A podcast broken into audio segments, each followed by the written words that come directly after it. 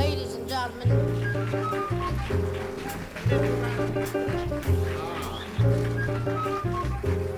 Lisa,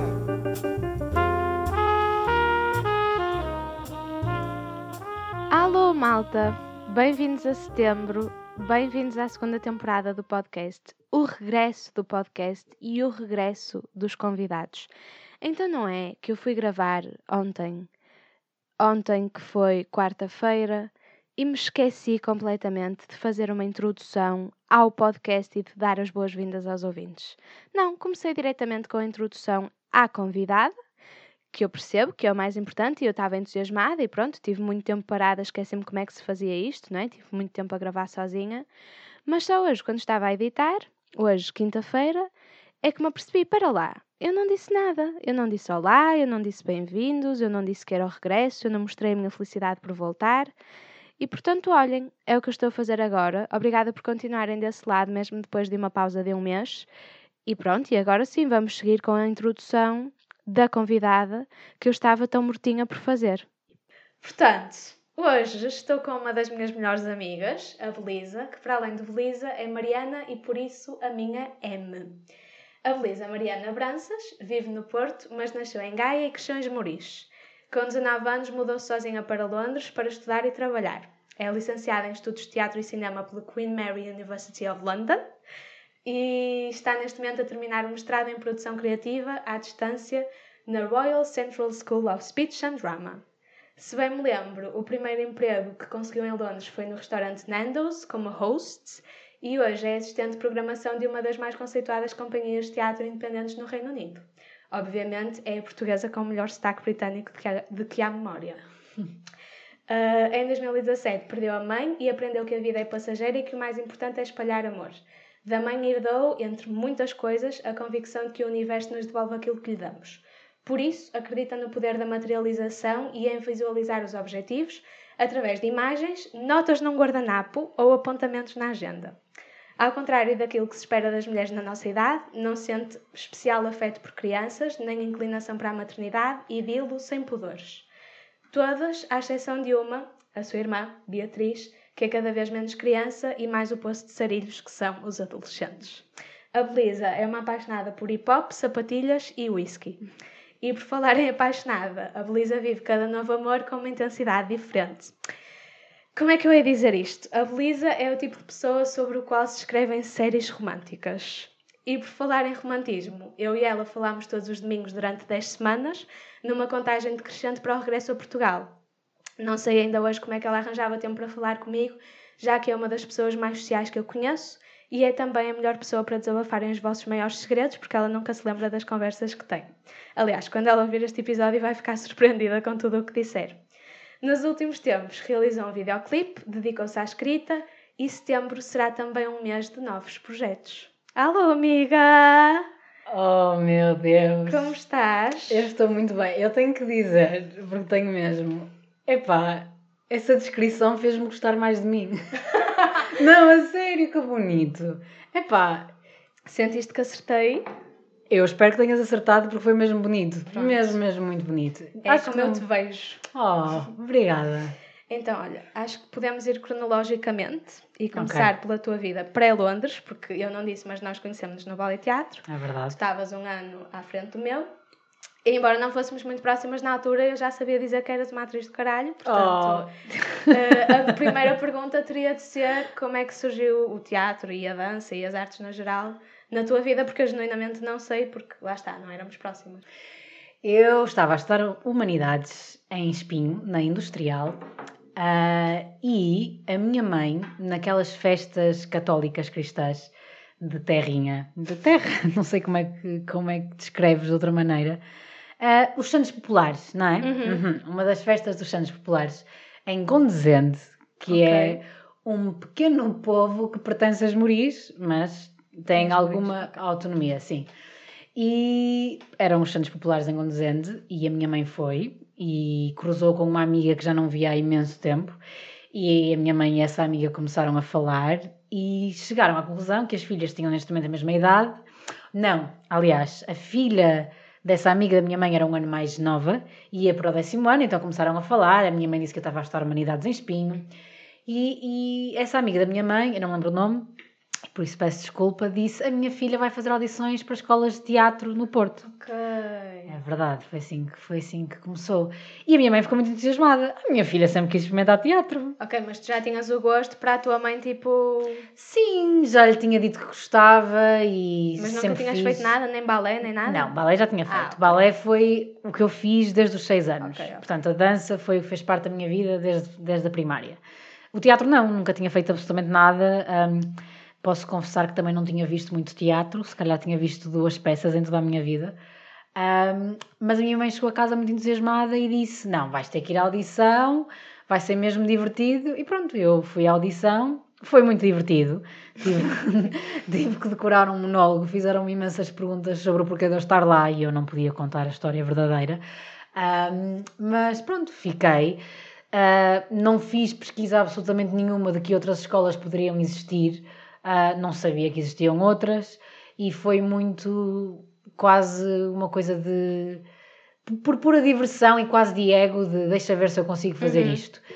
Um, e pronto, correu bem e no fim eu disse à minha mãe, pronto, olha, entrei. Ela disse, ainda bem, então sabes que és boa, agora vais voltar para o 11 ano em Humanidades em Espinho. A sério. E disse, como assim? Então trazes-me aqui, mas... Ela, "Ai, não estava à espera que entrasses, era só para saber que para tirar a teima, que me chateava há tanto tempo com isto, para tirarmos a teima e tu avançaste com a tua vida. Ah, mas claro, e como tu falaste da minha mãe há pouco, a minha mãe era uma pessoa ah, que procurava fazer-me feliz em todos os sentidos. A minha, toda a gente cruzava na vida dela. E, portanto, no fundo, no fundo, não demorou muito tempo Yeah. ela dizer não, vais estar Dar teatro porque é o que queres e é o que te vai fazer feliz e a vida são dois dias. Uhum. Um, e, portanto, foi assim. Pronto, e depois em 2013 decides ir para Londres, já com o ballet teatro acabado. Sim. Decidi um ano antes, na verdade. Ok. Comecei a planear um ano antes e foi Mas foi isso... uma, uma coisa que sempre quiseste? Era uma coisa que tinha pensado. Na verdade, a razão pela qual eu queria sair de Portugal eh, tinha a ver também com a minha ambição e, e querer conhecer o teatro em Londres, obviamente. É um teatro de referência. Mas também porque queria viver sozinha e porque queria sair Ok. de casa e porque queria independência e, e queria estar. criar o meu próprio mundo. Acho que essa foi a Uhum. razão principal. E aí, de repente, a ideia de ir para Lisboa não parecia longe o suficiente. Ok. Queria pôr um mar entre mim e a minha mãe, que sempre amei muito, mas não é? Sim, Chega uma claro. altura Faz parte do queres- processo tipo, de crescimento. Tu tornaste independente. Totalmente. E nessa nota, eu quando fui ainda tinha 18 anos. Foi um mês antes de fazer 18, 19, e eu gosto de dizer isso Depois porque... foste em setembro e fizeste já os 19 lá. em outubro, exatamente. Yeah, início do ano letivo faz sentido. Aliás, Eu fui devia ter fim- pensado nisso. Sim, não, eu gosto de dizer 18 porque de repente há aquele ar, uau, eras mesmo novinha. É, a mim é, ia fazer 19 um mês depois, mas sim, tinha 18 anos. Ahm, mas foi por isso. E então, quando disse à minha mãe que queria ir para Londres quando terminasse o 12 ano, foi quando eu comecei a ter aulas de inglês, Uhum. eh, mais intensivamente para me preparar para os exames. Ou seja, ficaste esse ano em que, entre o momento em que tomaste a decisão e o momento em que foste realmente a preparar-te, mas já Sim. com a decisão tomada. Quase, sim, já com a perspectiva de é isso que eu quero fazer, é isso que eu à partida vou fazer. Uhum. E depois a experiência lá, qual é que é assim o resumo? Nem que De sete anos de tudo. Académico, profissional, Ahm, pessoal, por onde mais que começar? tudo, se calhar. Bolas, perguntares-me, pedis-me para resumir os meus últimos sete anos da minha vida, é assim duro. Então, olha, se calhar começamos pela vertente profissional. Ok. Porque tu tens uma opinião que acho que é muito pouco consensual. Qual é Aliás, a minha opinião, sabes? arrisco-me a dizer polémica sobre o mercado, tipo o meio artístico e cultural lá em oposição ao meio artístico e cultural cá, que toda a gente diz que lá é tipo mil vezes melhor e tens muito mais Hum. qualidade de vida e o sistema funciona de Hum. forma muito diferente e tu achas que não vês assim diferenças tão grandes e aqueles problemas que nós identificamos, eu estou a dizer isto de cor porque já falamos sobre isto imensas vezes, Sim, sim. aqueles problemas que nós ide- identificamos frequentemente cá, tipo a necessidade de fi- apoios financeiros Hum. e tipo a questão das relações pessoais influenciarem as relações profissionais e os apoios sempre se- dirigidos às mesmas pessoas e não sei o quê, tu também identificas esses mesmos eh, problemas no meio artístico lá em Londres, tendo em conta a tua experiência, pelo menos. é? Completamente, especialmente no último ano, a partir do momento em que eu comecei a estudar produção, ou até antes, eh, quando comecei a trabalhar, porque tu sabes, eu fiz um estágio eh, Uhum. no ano anterior, Ah, mas foi quando entrei no mundo da produção que percebi que em Londres quem domina a indústria, ou aliás, isto é-nos dito na escola, são os produtores. Ahm, e isso significa que este- as relações pessoais com os artistas vão importar, porque se um produtor não gostar de ti, tu não tens financiamento. A mim, podes conseguir sozinho, claro que podes. Ahm, Mas, a probabilidade baixa drasticamente. Não, claro, então. Não, isso existe imenso. Aliás, nesse tal estágio que eu fiz, pá, havia imensos eventos ah, nas, nas previews e a press night e todas aquelas festas em que vêm os donas e a malta do guito e a malta da pasta e a malta que tens que impressionar e tens de te vestir de determinada maneira para esses eventos.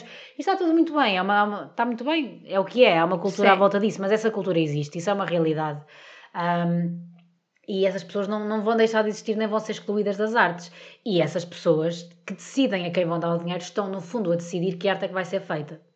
Uhum. Portanto, sim, acho que é, é igual. Quer tenhas que candidatar a um fund de uma trust ou de uma foundation, quer tenhas A que diferença lá é se calhar não- o dinheiro não é tão única e exclusivamente do Estado, que Certo. aqui é a grande maioria, e depois tens outros programas e outras instituições que financiam projetos culturais e teatrais, mas em, com um financiamento muito menor e em muito menor número. Lá a questão do financiamento vem de outras pessoas, Uhum. mas continua a ser, eh, continuas a ser enquanto artista dependente daquilo tudo e ter de estar a fazer candidatura atrás de candidatura o tempo todo. Totalmente, e é Yeah. por isso que os produtores estão tão em voga lá, não é? Porque de repente hum, tens que fazer esse tipo de candidaturas tão regularmente, não é? Precisas de alguém que esteja full time a Uhum. fazer isso. E que tenha o conhecimento para o fazer. Totalmente, e a linguagem que tens que utilizar para cada, para cada instituição específica. hum, mas sim, é isso que acontece. E depois não é só isso, este tipo de instituições, tanto do Estado como privadas ou, ou mais independentes, o que for, têm um, um um certo, uma lista de regras, têm uma lista de coisas que procuram. E isso também define a arte, no fundo, Uhum. não é? Se tu precisas de um pote de dinheiro para fazer qualquer coisa, tens duas opções. Ou encontras um pote de dinheiro que está relacionado com o que tu queres criar, ou adaptas o que tu queres criar ao pote de dinheiro que existe. Muitas das, das vezes o que eu noto é que as duas coisas andam Mãos hand in hand. Yeah. Exatamente. Acabas sempre por ter que ceder de alguma maneira. E, e, portanto, não tens aquela ideia da li- liberdade total artística. Não sei se isso Uhum. existe. Sim, sim, sim. Ou se existe é para uma minoria. E o que é que essa minoria teve que fazer para chegar lá, não é? Qual é que foi o percurso? E academicamente falando, se bem me lembro, tu andaste numa universidade antes da Queen É Mary. verdade, já me tinha esquecido.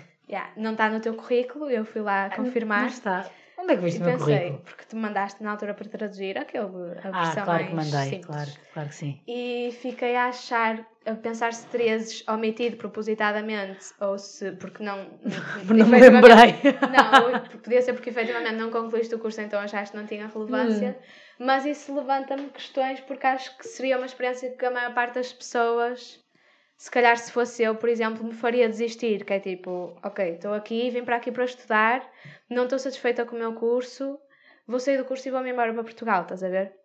Ou seja, acho que é preciso um tipo segundo nível de determinação para mesmo assim não estás satisfeita e estás num país estrangeiro em que o custo de vida é mais caro e em que estás sozinha e mesmo assim, tipo, ficares lá e ficares tipo a batalhar para fazer um segundo que pode não ser aquilo que esperas e pode na mesma não te satisfazer. Na altura não pensei nisso. Isso é uma... Acho que às vezes a ingenuidade ajuda. Às vezes não Uhum. pensares também ajuda. Ou seres otimista, like blindly, Sim, sabes? cegamente. Uh, que, que não, não pensei nessas coisas. Por isso, é por isso que para mim eu fui na altura certa em termos de idade, porque se eu se calhar tivesse ido com esta idade, com a experiência que tenho hoje, se calhar também Uhum. Eras teria... mais cética e mais. Sim, completamente. Mas na altura não. E, mas para responder à tua pergunta, nem sei se deixei terminar a pergunta, Sim, sim. Mas ah, quando falaste do porquê de eu não ter posto no meu currículo é por essa razão, porque não terminei o curso e então acho que não fazia sentido por um ano Uhum. Mas lá. como é que foi? O que é que te não satisfez na primeira universidade e como é que foi a experiência de te decidires a mudar e quanto tempo é que demorou? Ah, eu, eu penso que soube muito rapidamente. Ok. Acho Era a que- Kingston, não é? Kingston. Ao fim de três meses eu já tinha, já tinha percebido. De repente estou só a pensar que pode estar alguém a ouvir que queira ir para Londres e ficam já com uma review Kingston, tipo Kingston não não, Queen Mary sim. Também depende do que estão à procura, mas Claro. sim, sim, sim, sim. Desculpem estar a interromper, daqui é a Mariana da edição novamente. Não trago boas notícias. Uma de nós deu uma paulada ao microfone. Eu não sei qual de nós foi, eu não quero atribuir culpas, posso ter sido eu, Mas a verdade é que, primeiro de tudo, eu já eliminei para sempre o som do microfone no momento em que uma de nós bateu num deles, porque eu quis evitar que vocês, todos que me ouvem, ficassem surdos. Uh, eu ouvi e não estou contente e não foi prazeroso. E depois, daqui em diante, a qualidade do som vai reduzir muitíssimo.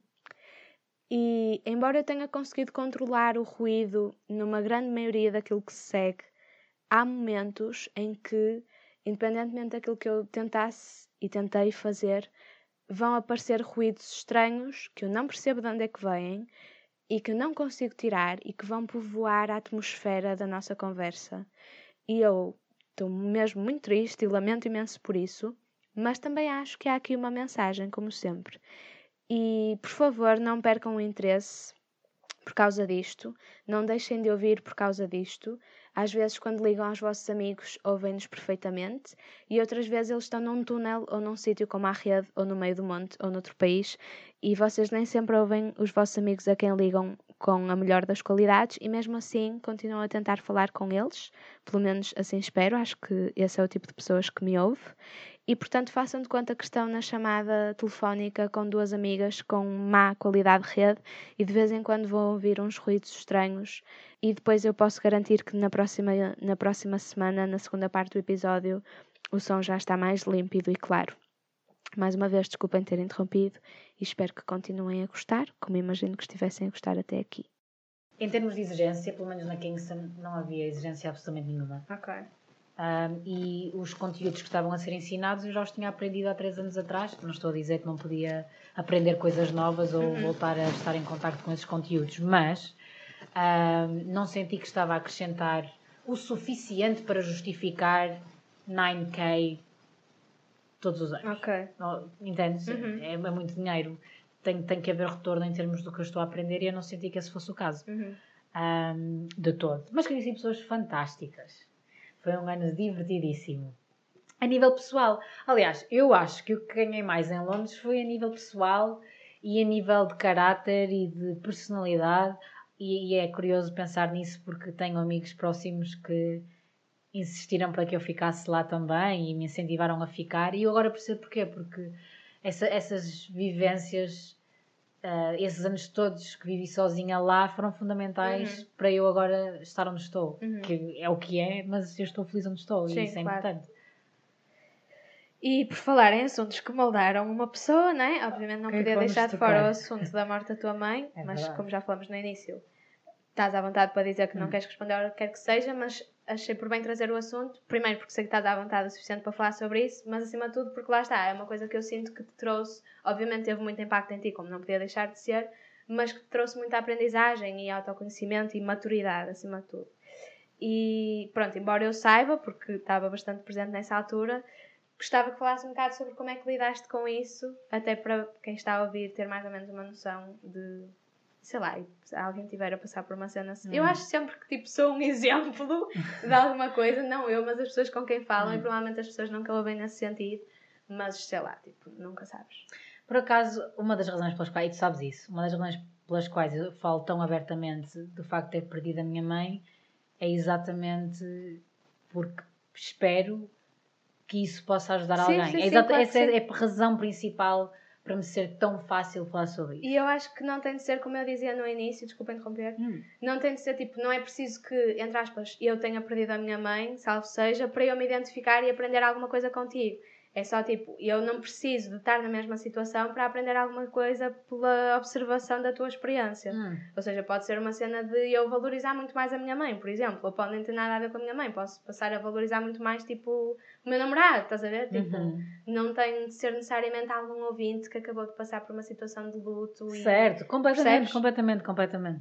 Quando Na eu verdade... digo isso, não é com essa pretensão toda que pode ter parecido. Nem estava a pensar nisso. Estava mais até a pensar o que nós conversámos sobre tudo tantas vezes, obviamente, nós sendo tão próximas, que o que eu estou a pensar, e digo honestamente, é o que é que especificamente tu estarias a pensar que seria interessante eu dizer neste momento? Sei lá, por exemplo, eu sei que fizeste terapia depois é disso verdade. e que te ajudou a perceber imensas coisas no decorrer desse acontecimento, mas que também já eram uh, anteriores hum. a isso. E eu percebi, lá está, enquanto amiga próxima, a, a evolução, tipo, na tua, acho que posso dizer, personalidade, que de Uhum. facto te moldou, no momento, obviamente, imediatamente após, que é de muito caos e de muita Quando raiva e, exato, e de, tipo, pronto, obviamente, como acho que se espera, até hoje, e depois estava à distância, portanto, é, é mais visível. Quando passas muito tempo sem uma pessoa, é que notas quando ela regressa está mais magra, está mais gorda. E a mesma coisa nesta situação, é que estive contigo nos três meses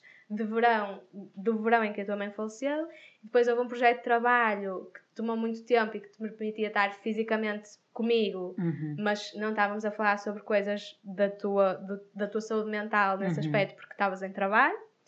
E depois, quando foste para lá, era tipo um check-in de como é que estavas a lidar muito, muito, muito pouco frequente, tipo de mês a mês, e portanto a diferença passa a ser muito mais notória quando de repente passou um ano e tu Yeah. percebes aquilo que mudou na tua personalidade e agora passaram de repente dois ou três e tu estás tipo, fizeste terapia e estás super tipo mais leve e mais quase não é conformada, mas Resolvida. pacificada Sim. exatamente com tudo o que aconteceu. Sim, vamos nos lembrar que eu tenho uma memória, Uma memória péssima. péssima. Sou a atriz com a pior memória que por aí anda. Na minha vida, vamos, Menos deix- para, exatamente, vamos deixar isto texto, vamos não. deixar isto isto bem claro. Eu guardo a minha memória para textos que não são meus. Hum, Deixa-me pensar.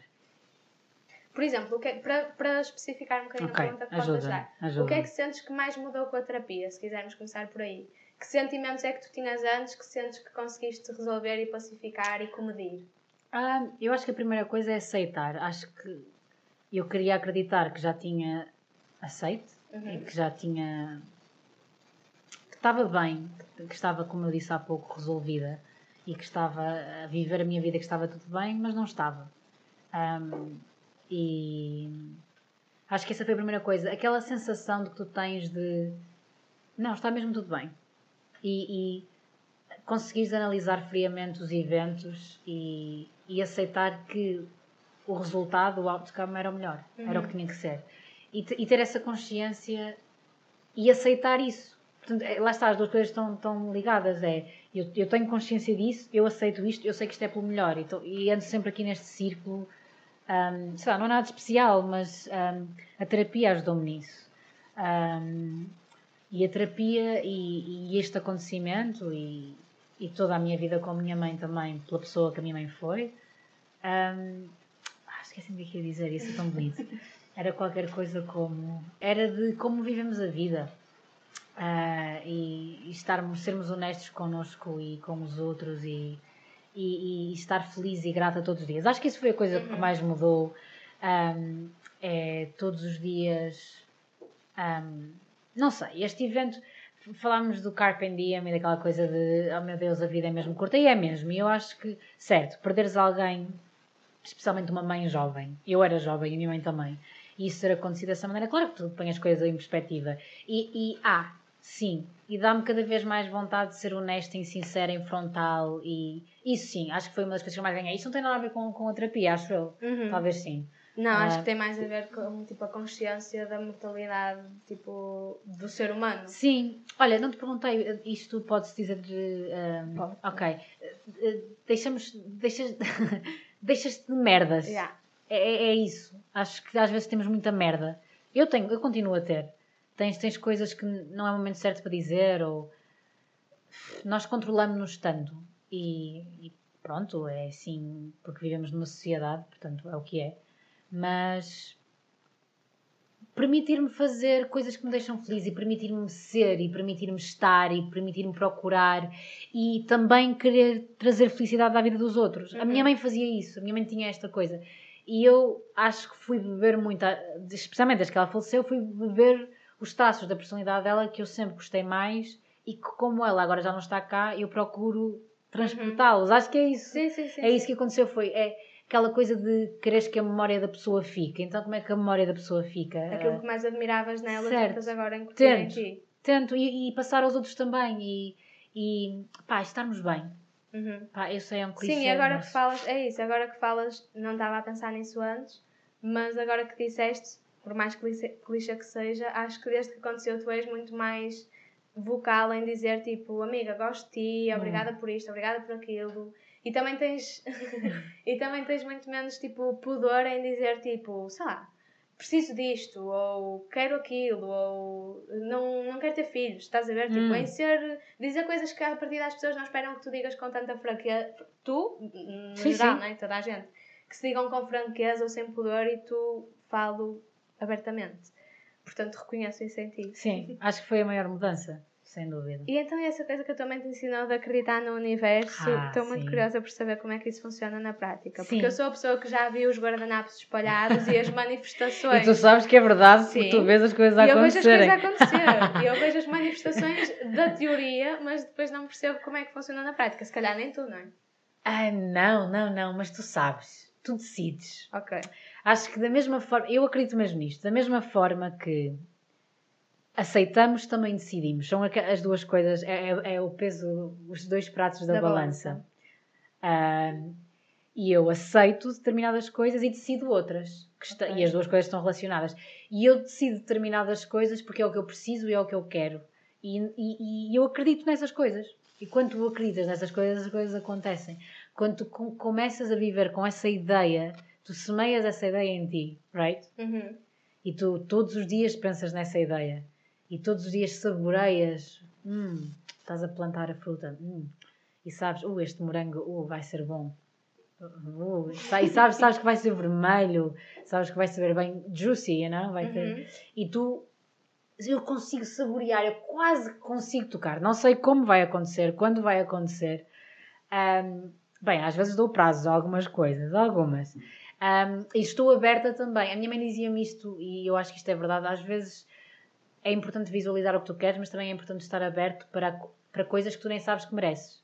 Ok. Porque, não é? Nós Sim, sim, temos sim. coisas que queremos e objetivos, mas se calhar também mereces coisas que nem sequer sabes que são para ti. Portanto, lá está, é aceitar e decidir. Por exemplo, essa coisa que tu disseste de transportar aquilo que admiravas na tua mãe, depois foi muito engraçado. Quando vieste viver para o Porto e eu fui à tua casa pela primeira vez, ver lá A o outra. guardanapinho, a outra. Aham. ver lá o guardanapinho a dizer. O que é que dizia? Não, acho que posso dizer que a empresa com quem trabalhas ia renovar o teu contrato, coisa Aham. que efetivamente aconteceu. Aham. E eu tenho uma memória muito presente de estar na tua casa de Esmoriz, onde vivia a tua mãe, no, no Natal, oh, meu Deus, no verão em que ela faleceu, e de Hum. ver a cozinha ou a sala ou o quarto, já não sei, preenchida de tipo imagens em micas e mensagens e aquelas frases inspiracionais que uma pessoa via tipo no Tumblr em 2005 e de ficar muito curiosa com aquilo, mas não ter, obviamente, o descaramento de perguntar e tu própria seres a primeira a dizer, ah, isto eram coisas que a minha mãe fazia para, tipo, inspirar e melhorar o nosso dia e começarmos o dia, tipo, pela fresca, pela manhã.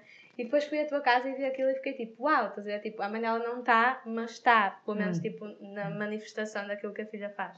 E efetivamente re- renovaram o teu contrato, portanto. E, e lá está, não foi só por ter escrito no papel, mas foi porque eu acreditava Sim, mesmo sim, que eles sim, iam sim, renovar. Eu queria nisso. e acredito. É um trabalho Sim, diário também acreditares naquilo, não é? sim, sim, e, sim, e procurar que isso se manifestasse. Mas é assim, pronto, eu sou um bocado cética em relação a essas coisas e vou levantar aqui uma questão que pode ser lá. eh, eh, sensível, que é como é que estabeleces a fronteira entre acreditar que vais renovar um contrato e acreditar que vais, tipo, curar um cancro. Mas, ok, Percebes? ok. Porque Certo. às tantas, se. Eu percebo, há coisas que tu não podes controlar. Tipo, pode cair agora aqui um meteorito e nós morrermos as duas e não, não- nunca na vida podíamos ter acreditado que o meteorito não ia cair porque não estávamos à espera que ele caísse em primeira instância.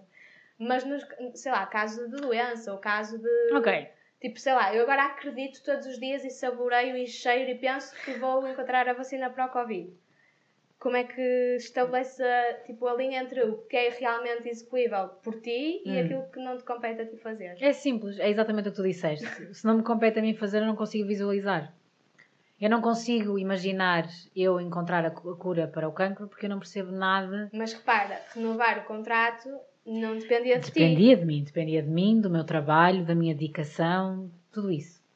Mas não é, por exemplo, mais, quase mais saudável acreditar que não consegues controlar na medida em que alguém está a tomar essas decisões por ti. Tu já fizeste o que tinhas a fazer, já mostraste o teu trabalho. A partir do momento em que sabes que está em cima da mesa uma série de outros fatores, tipo o número de pessoas na equipa, o número de verbas que eles têm, a Uhum. questão da pandemia, por exemplo, Totalmente. tudo isso podia ter influenciado a que tu não ficasses na empresa. Completamente. às tantas acho que pode ser mais perigoso tu acreditares que tens a faca e o queijo na mão Porque se eles não renovarem, tu ficas tipo, merda, só eu é que posso ter feito merda, quando na verdade pode não ter tido nada a ver contigo. Não acontece isso. Obviamente isto é, isto, isto é um jogo e nem sempre, nem sempre acerto da forma que uhum. quero, não é? Portanto, tu aprendes. Mas isto depois também tem a ver com outra coisa que a minha mãe dizia, não é? Num dia tu tens 10 coisas para fazer. Se calhar não vais conseguir fazer as 10, vais conseguir fazer as 7. Mas se só fizeres uma, já tiveste um bom dia. E a mesma coisa com todas as projeções que eu faço. Eu projeto 10 coisas. Algumas delas eu acredito. Algumas delas eu tenho consciência de que estão mais próximas do que outras. Uhum. Não é que são mais possíveis, é que estão mais próximas. Então foco mais energia nessas coisas mais próximas e mais energia, não só energia em termos de pensamento, mas energia física em termos de trabalho e. Um, em termos de trabalho, vamos uhum. deixar dessa forma. Uh, eu percebo o que é que queres dizer. Claro que podia ser uma desilusão enorme, mas eu, eu escrevo essas coisas, eu acredito nessas coisas, eu projeto essas coisas, mas também projeto, projeto planos B, C e D. Uhum. Porque lá está, eu. É, é, aquela história das 10 coisas, se calhar só fica uma, portanto eu, eu seja, projeto vários ser, cenários. Não passas a ser negligente no sentido de acredito que eles vão renovar, acredito que eles não vão renovar e esqueces de pensar no que é que vais fazer. Não, já tinha renovar. procurado outros trabalhos. não queria era concorrer. Já falhou alguma vez? Tipo, já projetaste muito uma coisa que estavas muito certa de que ia acontecer e não aconteceu? Já, e mais tarde percebi que merecia algo melhor. Fico, percebo sempre o porquê de não ter acontecido. Reconhecem a minha voz? Esta é a voz da Mariana da edição. Eu podia dizer-vos que, ai, a minha cabeça esqueci-me também de gravar uma despedida, mas não foi isso que aconteceu. Eu despedi-me, só que estes ruídos que têm vindo a aparecer exacerbaram-se todos durante a minha despedida e superaram o volume da minha voz. Portanto, não se ouve praticamente nada daquilo que eu estou a dizer. Aliás, eu não vos consigo esconder nada, não consigo ter segredos para vocês. Portanto, eu vou pôr aqui uma amostra de como é que ficou a minha despedida. Olha, por incrível que pareça, passaram 33 minutos. Damn! E portanto, vamos encerrar a primeira parte. Segunda parte grande. Percebem? Portanto, malta, estou aqui para dizer que espero que tenham gostado. Espero que tenham ficado curiosos para ouvir a segunda parte, que sai para a semana, na próxima sexta-feira. Podem fazer as coisas do costume, estrelinhas no iTunes, comentários, seguir no Spotify, mandar mensagens diretas no Instagram. Vou deixar de dizer estas coisas porque acho que começam a ser óbvias, mas acima de tudo, continuem a ter cuidado e continuem a usar máscara e a desinfetar as mãos e uh, tirar os sapatos à entrada de casa. Eu sei que nunca vai acontecer vocês pensarem hum, amanhã vou desinfetar as mãos mais vezes porque a Mariana disse, mas se acontecesse eu ficava muito feliz. E cuidem-se. Obrigada por ouvirem. Até para a semana. E obrigada por terem tido paciência para um episódio que foi um bocadinho caótico nesta coisa do som e das interrupções. Mas é isso. Tchau, malta.